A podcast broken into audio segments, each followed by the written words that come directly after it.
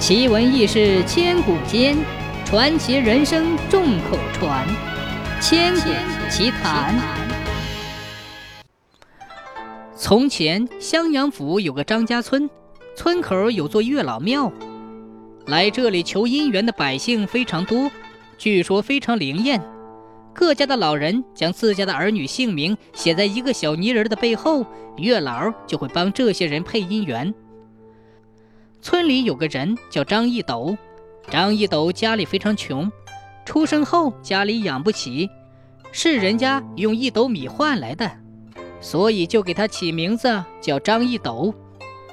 张一斗天生营养不良，身子单薄，每天只是背着个粪篓子，拿着粪铲子捡粪。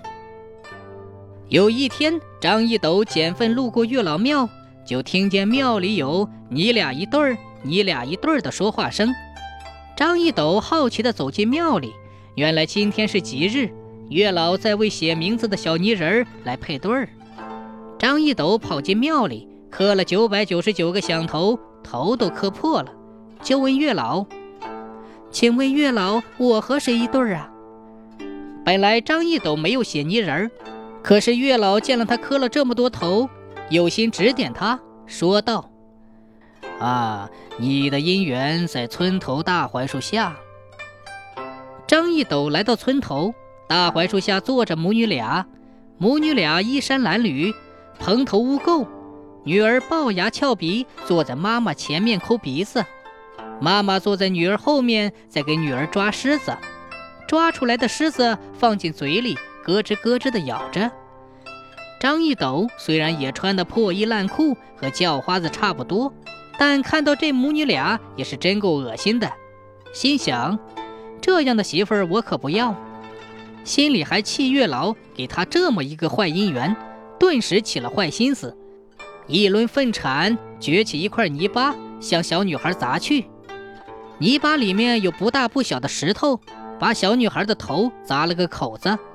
小女孩哇哇大哭，张一斗撒腿就跑。十几年后。